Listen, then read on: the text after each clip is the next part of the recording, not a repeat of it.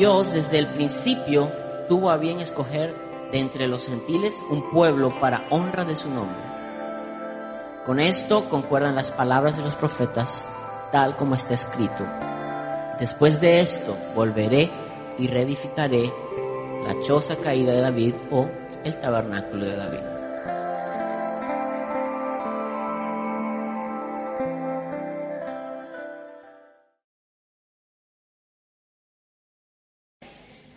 Lo que tratamos de hacer es como que dar un, un aperitivo o, alguna idea ¿no? de lo que pudiera ser usted y yo en el cielo rodeado de tantos hermanos en la fe, de tantas culturas.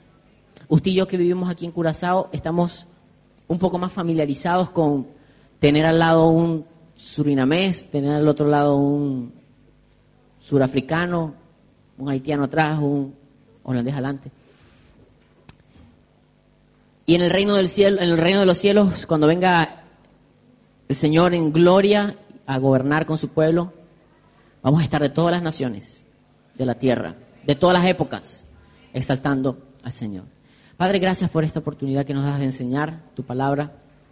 Padre, queremos, Señor, que por tu gracia, Señor, tu pueblo sea hoy instruido, tu pueblo sea hoy fortalecido, tu pueblo sea hoy nutrido no es mi palabra, Señor, la que los va a nutrir, es tu palabra que es viva y eficaz, Señor.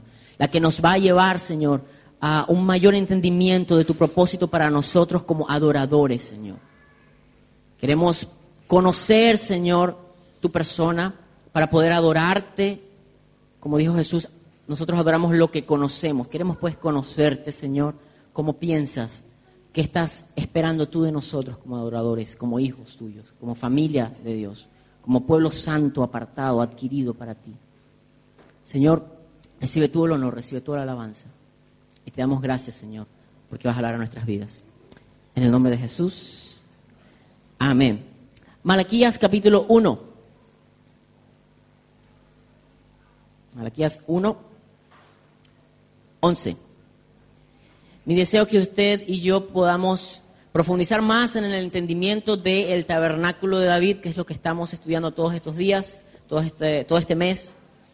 Eh, quisiera que recordara que el tabernáculo de David no se trata de un estilo de música, no se trata de una moda, se trata de un modelo que Dios nos da, le da a su pueblo para que los demás pueblos busquen al Señor, para que toda carne busque al Señor y le conozca. Amén.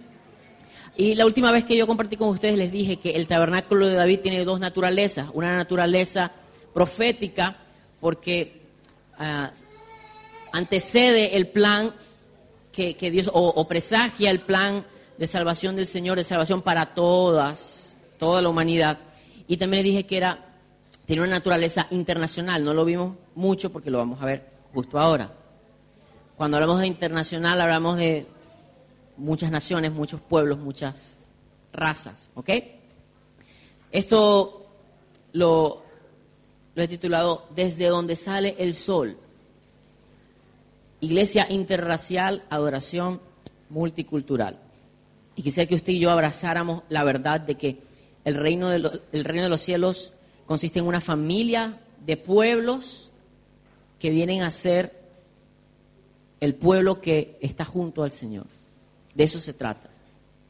Somos muy diferentes, muy diversos, porque nuestro Dios es multiforme en, sabiduría, en creatividad, y nos ha hecho de esa manera. Malaquías 1.11 dice lo siguiente, porque desde donde nace el sol hasta donde se pone, grande es mi nombre entre las naciones. En todo lugar se ofrece incienso y ofrendas puras a mi nombre porque grande es mi nombre entre las naciones, dice el Señor Todopoderoso. Malaquías está escrito para unos, para un pueblo de Israel que retorna a su tierra después de un cautiverio. En su gran mayoría, retornan a la tierra de Judá. Ellos perdieron mucho territorio en el, en el, al norte pero la tribu de Judá y algunos de los fieles de otras tribus eh, se reunieron allí y, quisieron permanecer allí donde estaba el templo, donde estaba la adoración de Dios. El pueblo, por los pecados de, sus gobernantes y del mismo pueblo, fue castigado, fue llevado a Babilonia, lo sabemos, Nabucodonosor, ¿recuerdan? Y posteriormente vuelve. En tiempos de Esdras, de Nehemías, ellos vuelven a poblar la tierra y vuelven a reconstruir el tabernáculo, vuelven a reconstruir el templo. Eso, de eso nos habla el libro de Ageo, de la reconstrucción del templo. Entonces todo eso está pasando. Hay muchos libros de la Biblia que están, eh, que las historias están transcurriendo, simultáneamente. Ageo, eh, Zacarías, eh, Esdras, Nehemías, están relativamente, son contemporáneos. Malaquías habla entonces a los sacerdotes y al pueblo en general acerca de algo que estaba ocurriendo. El pueblo estaba dejando la devoción a Dios. El pueblo estaba fallando en su culto a Dios. Por medio de Malaquías, Yahweh está reclamando al sacerdocio y al pueblo su desdén. Desdén, como que. Bueno, sí, eso. Su desdén hacia el culto celebrado al nombre del Señor. Les acusa de irrespeto y menosprecio por su persona. En el versículo 6 del capítulo 1 de Malaquías leemos, el hijo honra a su padre y el siervo a su señor. Ahora bien, si yo soy padre, dice el Señor, si yo soy padre, ¿dónde está el honor que merezco? Y si soy señor, ¿dónde está el respeto que se me debe? Yo, el Señor Todopoderoso, les pregunto a ustedes, sacerdotes que desprecian mi nombre, y encima preguntan, ¿en qué hemos despreciado tu nombre? ¿Ven lo que está pasando aquí? Están despreciando el nombre. Y ellos preguntan, ¿en qué hemos despreciado tu nombre? Y ellos les explican. Ustedes no le darían al gobernante suyo un presente de un chivo, un, un ovejo eh, ciego, tuerto, que le falte la cola, una pata. ¿Verdad que no? ¿Por qué ustedes, le dice el Señor a los sacerdotes, están presentando en mis ofrendas animales inadecuados, animales imperfectos. Díganme. Es como que venga yo aquí a pararme a improvisar cualquier cosa sin haberme previamente preparado ni siquiera orado. No es como que un irrespeto, por supuesto ustedes, porque se supone que ustedes están esperando que yo estudie lo que voy a decir, pero primeramente con Dios, porque es la hora de Dios. Entonces esta gente está perdiendo el norte, está haciendo lo que se le da la gana. Despreciar el nombre es despreciar a la persona misma. Es, es burlarse de ella, es no sentir ningún tipo de aprecio por la persona. Es como cuando usted le pone, bueno, usted no, no hace eso seguramente, pero cuando le ponen un apodo a alguien, el nombre se presta para para transformarlo un poquito en algo más gracioso y le pone un sobrenombre a esa persona, usted está violentando, usted está uh, burlándose, mofándose del nombre o de la persona. ¿Verdad que es de la persona? De lo ridículo que es el nombre que tiene esa persona. claro, ustedes no son escarnecedores, nada, eso, es en otra iglesia, pero, pero de eso se trata. Cuando desprecias el nombre, desprecias a la persona misma. Y, y por eso el Señor les dice, ustedes desprecian mi nombre. Versículo 10. ¿Cómo quisiera que algunos de ustedes clausurara el templo? Imagínense el Señor diciendo eso. Que el Señor venga y nos diga, cierren esta broma. ¿Se imagina? ¿Cómo quisiera que alguno de ustedes clausurara el templo para que no encendieran en vano el fuego de mi altar? No estoy en nada contento con ustedes, dice el Señor Todopoderoso, y no voy a aceptar ni una sola ofrenda de sus manos. Definitivamente habla, es un profeta hablando. ¿Verdad que los profetas bíblicos hablan así? Así que estoy hablando con una correa en la mano. Pero es que el pueblo es, pueblo de Dios a veces es indisciplinado. A veces es como que tiene amnesia y, se olvida que Dios está mirando todo el tiempo. Y creen que Dios no lo va a ver. Pero Sí, Dios mira. Dios se agrada o se desagrada de cómo hacemos las cosas. Entonces Dios está muy molesto con esto. Y dice, no quiero, o sea, ojalá cerraran el templo, no me interesa. Me tienen hasta aquí, en otra parte dice, me tienen hasta aquí su sacrificio. Voy a agarrar lo que ustedes le quitan a las vísceras y lo que ustedes le quitan al, a los animales. Voy a agarrar y se los voy a tirar en la cara. Sí, estaba un poco, estaba un poco bravo, ¿no? Pero es que no es para menos. Les repito, es como que no, no, nos subamos aquí pretendiendo ser ah, personas piadosas y tenemos una doble vida.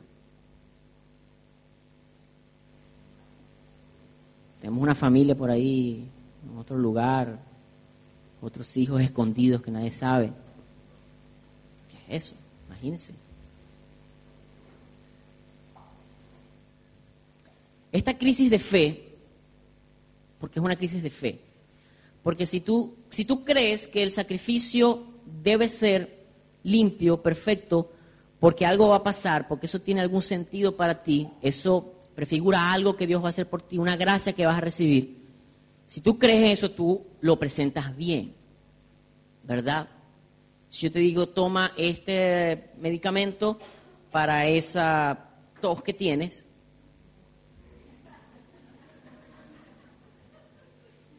son dos cucharadas y vienes y te tomas la mitad o una probadita. tú, me estabas, creyendo, me estabas prestando atención y estabas creyendo lo que yo estaba diciendo. No, bueno, para ver si... Pero yo no creo. por no dejar, para cuando me pregunten, entonces yo digo, ah, sí, sí, yo lo probé, pero yo no creo eso. Entonces es una crisis de fe lo que ellos están viviendo. Y puede que se corrigiera Después de esto ellos entraron en razón, no solo le habló al sacerdocio, le habló al pueblo que no ofrendaba, que no se ocupaba de los sacerdotes. Era una situación eh, eh, muy curiosa, no es el tema de hoy, pero por un lado los sacerdotes andaban como de mala gana y por otro lado el pueblo no se encargaba de los sacerdotes. ¿Cuántos saben que cuando alguien está mal pagado, no hace su función como debería. Entonces aquí todo el mundo tiene culpa. Aquí no se salva nadie. O sea, todos tienen algo que corregir y el Señor en su amor, no es que el Señor es, es un cascarrabias, el Señor en su amor les está señalando lo que ellos deben corregir. Porque si no, ¿qué les espera? Otro exilio, otro castigo para que aprendan justicia. Esto puede que se corrigiera, pero luego una situación similar reaparece en tiempos de Jesús con la mafia sacerdotal que lo condenó a la muerte, ¿saben? Caifás y sus, y Anás y sus muchachos, sus secuaces. Y esto me dice a mí que adorar no es algo fácil. Bueno, adorar sí es fácil. Adorar es fácil. Ah, bueno, sí, comenzamos a adorar y comenzamos a adorar. Lo difícil es mantenerse adorando. Bien. Empezar así, todos comienzan la dieta bien, ¿verdad? Pero mantenerla es lo difícil. Entonces, mantenerse adorando en el nivel que Dios ah, exige, que Dios demanda, mantener una vida de adoración, cuesta. Es difícil. Y cuando pierdes de vista el sentido de lo que haces para Dios, cuando pierdes de vista por qué vienes en la mañana y te paras en la, en la, en la puerta con un traje a darle la mano a los hermanos, cuando estás cantando pero se te olvidó por qué rayos está cantando o a quién le estás cantando, o cuando tienes a los, a los niños y se te olvida que tienes que eh, hablarles de la palabra que es viva y eficaz y piensas que es que tienes que entretenerlos mientras los padres están escuchando y tú, ojalá se acabe eso y se lleven a estos muchachos. O sea, estás perdiendo el sentido de lo que haces para Dios, estás perdiendo la adoración, estás perdiendo, estás perdiendo calidad, estás perdiendo la fe, porque no lo estás haciendo, porque crees en lo que estás haciendo. y porque crees que Dios lo recibe, lo estás haciendo por hacerlo, para cuidar las apariencias o, o, porque te importa que diste tu palabra, entonces tienes que cumplirlo, pero lo vas a hacer como tú quieres. O sea, hay algo allí que, que hay que chequear. Por ello, por esa situación, vez tras vez Israel, la nación, hablo de la nación de Israel, porque voy a, diferenciar lo que es la nación Israel, los israelitas, de el Israel, que es el pueblo de Dios. Israel, la nación, fue descalificada, fue castigada vez tras vez. Se apartaban del Señor, se olvidaban de su pacto, eh, mezclaban el culto de Dios con culto a, los Baales. Pero se volvían y después otra vez. Se levantaba un líder, los guardaba, eh, los, encaminaba y después otra vez volvían. Se levantó Malaquías, maravilloso, seguramente lo escucharon, se pusieron las pilas, pero después otra vez en tiempos de Caifás y Anás, y nuevamente el, tráfico allí de los animales tuertos y, los precios exorbitantes y todo eso, o sea, volvía, reincidía. No había fe, no había fe en el Señor. Em, ahora, con esto no estoy diciendo que, bueno, bien hecho y que ahora ellos ya no son pueblo de Dios y, y se lo tienen merecido y ya Dios los sacó de su propósito. No, nunca, yo no estoy diciendo eso. Estoy diciendo eso porque eh, la Biblia no me dice eso. Seguramente ustedes han oído de que eh, los, judíos, los, israelitas de, raza, de, etnia, ellos ah, rechazaron al Mesías, rechazaron a, Jesucristo, entonces, eh, bueno, ya, ya no van para el baile, entonces ya llegamos nosotros y bueno, donde iban ellos, ahora vamos nosotros. Ustedes seguramente habrán escuchado eso, pero, pero es una distorsión, la, Biblia no, enseña eso. La Biblia enseña, en Romanos está, Romanos capítulo 11, de que al final todo Israel será salvo. O sea, que Dios no ha olvidado a su pueblo. Y es verdad, y lo dice Pablo, que probablemente eh, ahora pueden estar eh, enseguecidos, pero al final ellos reconocerán. Ellos en ese momento no entendieron el tiempo de su visitación, pero Dios tiene misericordia de ellos y los restaurará. Dios no ha terminado con ellos. O sea, no podemos andar diciendo nosotros que, bueno, sí, nosotros ahora somos los escogidos. No, cuidado, cuidado. Lo que Dios hizo con nosotros fue injertarnos en un olivo llamado Israel. Pero tal vez la confusión está en que hay que definir qué es Israel. Israel es el pueblo de Dios, el pueblo que pelea con Dios, que lucha junto a Dios. Israel es descendencia de Abraham. Pero Abraham tiene una descendencia consanguínea. Tiene muchos hijos. Los árabes son todos hijos de Abraham. Los judíos son hijos de Abraham. Pero Abraham tiene una herencia una descendencia espiritual por la fe. Abraham es el padre de la fe. Todos los que ponemos nuestra fe, nuestra esperanza, nuestra confianza en el Dios vivo, en Cristo, entonces venimos a ser parte de esa familia. Venimos a ser parte de Israel. De nada me sirve a mí ser un descendiente consanguíneo de Abraham, de la línea, y la tengo bien trazada, y yo sé que soy de ahí, de la tribu de, de Benjamín soy yo y tal. Y los tengo, todos mis ancestros los tengo ya. Sobrevivieron al holocausto de todo esto. De nada me sirve a mí tener esa línea y no tener fe. Porque Pablo también lo dice, el israelita no es el de sangre necesariamente. El israelita lo es de corazón, el israelita cumple los mandamientos del Señor, el, el israelita atesora la palabra de Dios. Entonces, ese, en ese sentido, por eso es que estoy haciendo la, distinción, la nación de Israel y el Israel, el pueblo de Dios. Porque Creo que hay muchos israelitas que están en el pueblo de Dios porque están conscientes de que el Cristo vino y lo están esperando. Y son nuestros hermanos. estoy consciente también de que hay muchos descendientes de Abraham, judíos, que están sus ojos tapados. Y hay que orar por ellos para que vuelvan o para que abran sus ojos y se den cuenta de que las profecías tocante al Mesías fueron cumplidas. Entonces usted y yo somos familia de Abraham y, y esto va más allá de nuestra raza, nuestra etnia, sino es por la fe que somos hijos, hechos hijos de Abraham. Por la fe somos hechos hijos de Dios. Todos ustedes son hijos de Dios mediante la fe. Esto lo escribe Pablo en Gálatas 3, 26. Porque todos los que han sido bautizados en Cristo se han revestido de Cristo. Ya no hay judío ni griego, esclavo ni libre, hombre ni mujer, sino que todos ustedes son uno solo en Cristo Jesús. Y si ustedes pertenecen a Cristo, son la descendencia de Abraham y herederos según la promesa. Entonces dicen amén eso.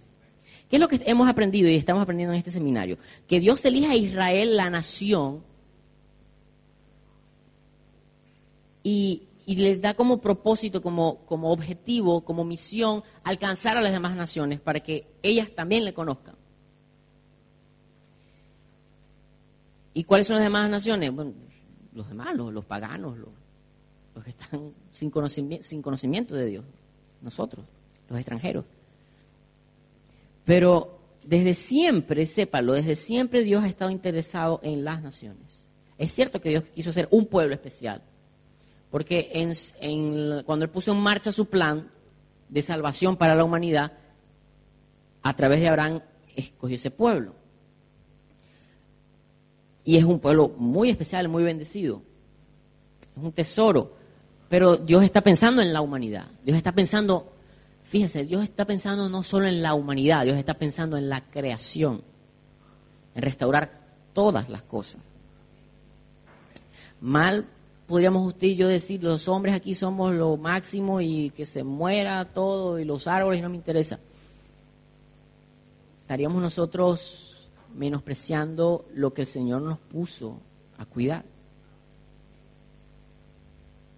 ¿Okay? No me volví go green, ecologista. No, simplemente es que está en la Biblia. La diferencia entre los ecologistas y los cristianos debería ser de que ellos no creen en que hay un, Dios, sino la madre naturaleza. Pero nuestra actitud y nuestras acciones en cuanto al medio ambiente deberían ser iguales o, o mejores. David ve, ve venir eso de que el Señor va a conquistar las naciones, el Señor va a darse a conocer las naciones, David instituye el tabernáculo y por eso tiene esa dimensión profética, esa naturaleza profética de alcanzar toda la humanidad e internacional, porque es de cada, nación. Por eso él está interesado en que, que lo conozcan, que conozcan sus hechos las naciones, que teman los pueblos al Señor, que lo adoren todos. Pensemos por un momento, ¿por qué cuando el tabernáculo de David es restaurado, y esto ocurre en Hechos capítulo 2, los creyentes comenzaron a hablar en diferentes idiomas, a alabar a Dios en diferentes idiomas? ¿Te lo ha preguntado? Porque es chévere, pues. No, con un objetivo. El Señor te dio el, el don para tú comunicarte con una etnia, con un grupo humano diferente a ti, para que lo alcances. Y aquí hay una verdad muy espiritual, eh, una, verdad muy importante, una verdad espiritual. Cuando el Señor te da un don, te da algo para que lo ejerzas, seguro, seguro, puedes estar muy seguro de que Él tiene un, plan de eh, alcance contigo en eso. Estudiaste leyes, estudiaste artes, eres deportista. No creas que eso está divorciado de tu misión como creyente, como hijo de Dios. Al contrario, Tienes una misión de poder alcanzar a otros, de ser testimonio, de ser luz donde otros no van a llegar. muy importante eso allí. Otra pregunta, ¿por qué llamó Dios a Saulo al apostolado. Porque era muy inteligente y necesitaba escribir todavía una parte de la Biblia, entonces lo llamó a él. Básicamente él lo llama, él, lo, lo llama y lo prepara para ser apóstol, enviado a los, a los que no eran israelitas, a los que no eran, a los que eran extranjeros, los llamados gentiles.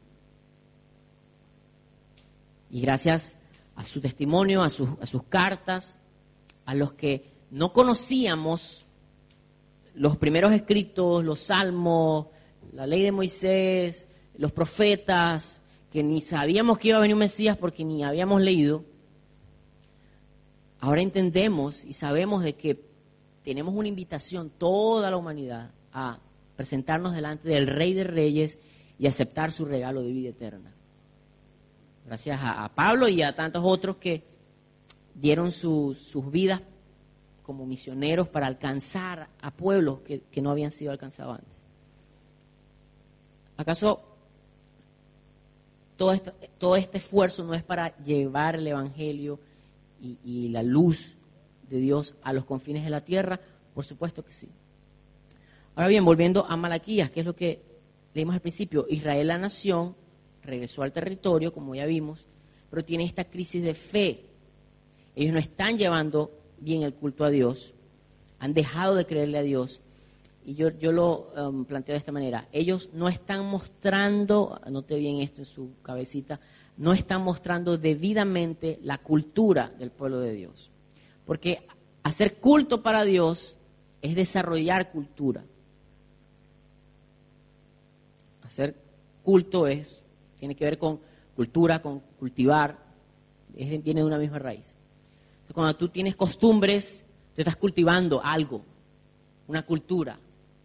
Entonces esta gente estaba, no estaba mostrando bien la cultura del pueblo de Dios. El pueblo de Dios no engaña a su Dios, que es eso de ponerle un animal ciego, pero ellos lo estaban haciendo. Pensemos nosotros, ¿qué estamos haciendo nosotros? Si estamos cultivando bien, si estamos haciendo el culto o la cultura, mostrando la cultura del pueblo de Dios correctamente. ¿Qué hace Dios? Los precisa. Esta es mi paráfrasis de Malaquías 10, 11. De mis palabras. Dejen de hacer eso. Lo malo que están haciendo. Dejen de hacer eso. No profanen mi altar. Así no es como se me adora. Sin fe es imposible agradar a Dios, ¿verdad? Y ellos no tienen fe. Así no se me adora. Aún ustedes, si no me adoraran, yo tengo quien me ofrezca mejor adoración. De entre las naciones tengo fieles porque yo soy temido en todos los pueblos. Palabras más, palabras menos, eso es lo que le está diciendo. Cierren esa broma, ya. No se reúnan más, no me hagan nada. Yo tengo gente entre las naciones, y es tremendo como lo, lo traducen aquí en la Biblia latinoamericana, porque mi nombre es grande en las mismas naciones paganas. ¿Cómo así? No son paganas. ¿Cómo es que su nombre es grande? Señor se puede revelar a ellos. Para que, para que veamos el conocimiento y la adoración de Dios, aparte de, Israel y del pueblo escogido para traer a Cristo al mundo. Eh, vamos a ver unos ejemplos de adoradores de Dios que, que no tienen nada que ver, o de fieles, que no tienen nada que ver con la familia consanguínea de Abraham, o sea, venían de otra parte hay algo importante. La puesta en marcha del plan de Dios para salvar a la humanidad sí tiene que ver con Abraham y su descendencia consanguínea. Abraham, David, Jesús. Tiene que ver con la sangre. Pero el conocimiento de Dios, seguir a Dios, adorar a Dios, no necesariamente tiene que ver con ser familiar de Abraham. ¿Ok? Hablemos de Melquisedec. Melquisedec, rey de Salem, actual Jerusalén. Antes de que Abraham probablemente saliera de Ur de los Caldeos y escuchara la voz de Dios, ahí estaba Melquisedec, sacerdote de Dios, altísimo. ¿Quién es Dios a Melquisedec? Yo no, sé, pero era sacerdote del Señor Altísimo, del Dios Altísimo. Y, no es cualquier sacerdote, porque Jesús es sacerdote de ese orden. Y no tiene que ver nada con, con Israel como nación. Job. Job vivía en una tierra llamada Uz. Algunos dicen que estaba, estaba investigando y, dicen que algunos piensan que ocurrió entre eh, cuando Israel estaba cautivo en Egipto, transcurrieron los hechos del, que narra el libro de Job. Probablemente lo escribió Moisés antes de escribir la, ley. Interesante, se los dejo que lo investiguen. Otros prefieren ubicarlo es antes de Abraham, época, de, los, patriarcas. Y él era como un, él era un jefe patriarcal y, él era tanto rey como ministro en su casa. Él ministraba para los de su familia. Él hacía los sacrificios. Era así el Señor lo diseñó en ese, en ese momento. Era, era, la, la, manera. Y ven, no tiene nada que ver con la... O sea, no eran parientes. Recuerde que toda la tierra conoce al Dios vivo porque es el creador, pero le da la espalda. Pero los hijos de Adán, según Sem, procuran ah, caminar con Dios. Y usted ve a Enoch que camina con Dios, usted ve a Noé que habla con, Dios. usted ve mucha gente que, que, sigue el camino de Dios y por allí más adelante se medio eschavetó por ahí, pero después el Señor lo rescató, Abraham. Porque dice la Biblia que Abraham adoraba ídolos donde estaba. El Señor lo saca de ahí y nuevamente le muestra el camino. Un último ejemplo, Nínive, la generación que perdonaron, porque después las destruyeron, por la generación a la que le predicó Jonás. Eran israelitas de la nación, eran asirios, eran crueles, eran malvados. El Señor los iba a destruir porque eran crueles y eran malvados. Y Jonás no quería ir allá porque eran unos, unos malvados. Si el Señor los salvaba, entonces decía, estos van a venir y nos van a invadir porque ya se han llevado por los cachos a todas las naciones vecinas. No, no, no, no, que los destruya. Ahora los tiene que destruir ahora.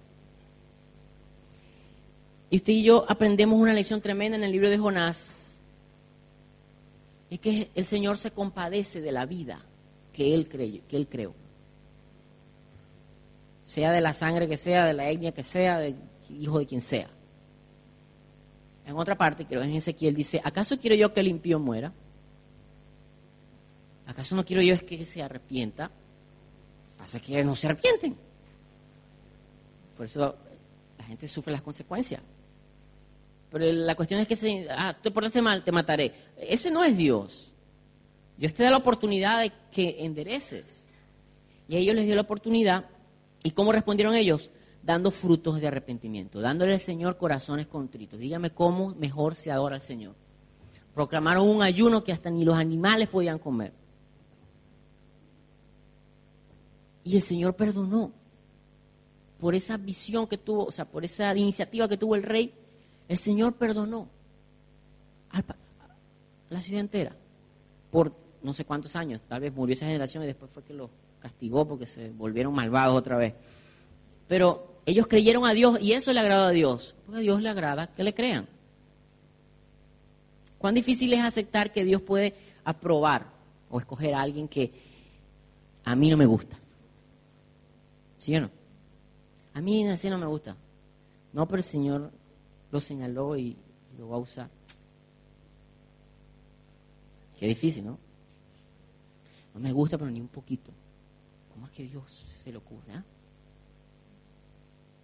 Eso fue lo que le pasó a Jonás. Tenemos el caso de Cornelio, también. O sea, le puedo seguir hablando. Romano, probablemente él era un hombre piadoso que conocía ciertos caminos de Dios, pero no conocía al Salvador, no conocía el Evangelio.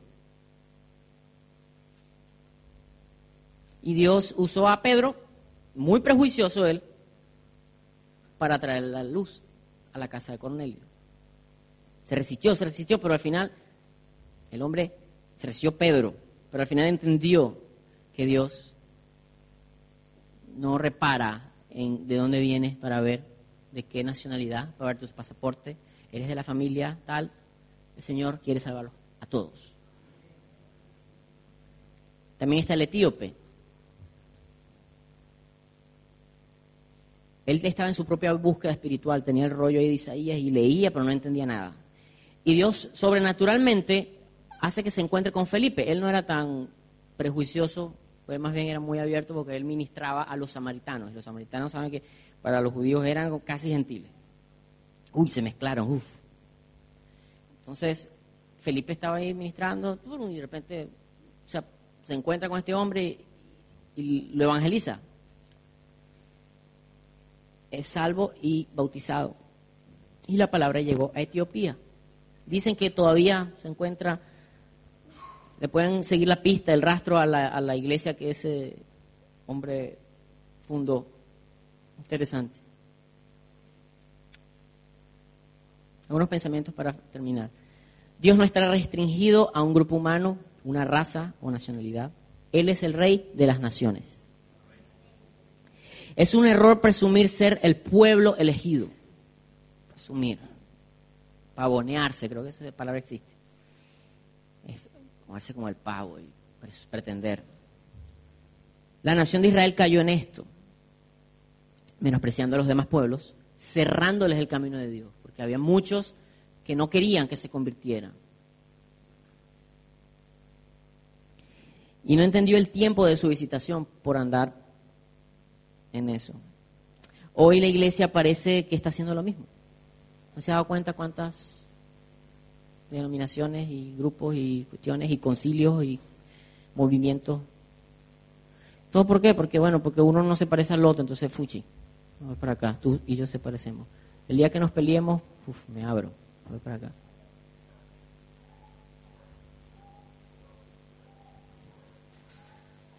Nuevos concilios, reformas. Reforma 2, reforma 3, reforma 4. Cuidémonos de no perder la fe, que es lo fundamental. Cuando entiendo que los escogidos no son todos iguales a mí, ni comparten mi trasfondo, mis experiencias, mis preferencias, aunque sí temen al mismo Señor, entonces puedo valorar la diversidad, la multiformidad del pueblo de Dios. Entonces podemos ser uno. Y entonces el mundo puede creer.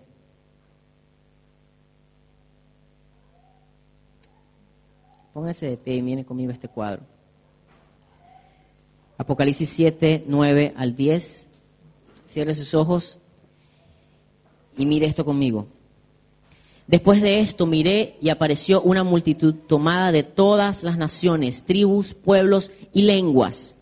Era tan grande que nadie podía contarla. Estaba de pie delante del trono del Cordero, vestidos de túnicas blancas y con ramas de palma en la mano gritaban a gran voz, la salvación viene de nuestro Dios, que está sentado en el trono y del Cordero. La adoración multicultural, algunos quedaron, bueno, entonces, y la salsa, y el merengue, y la bachata, y la, la adoración multicultural no tiene que ver con estilos, sonidos, vestimenta, movimientos. La adoración multicultural se trata de rostros, Rostros tan diversos y numerosos como los pensamientos mismos de Dios. Se trata de corazones de todos los colores, de todos los tamaños, unidos por el mismo latir, el nombre que es temido en las naciones. Si por eso late tu corazón y el que está a tu lado no luce como tú, pero su corazón late por el mismo nombre, entonces son de la familia. Están en el propósito, están en la promesa.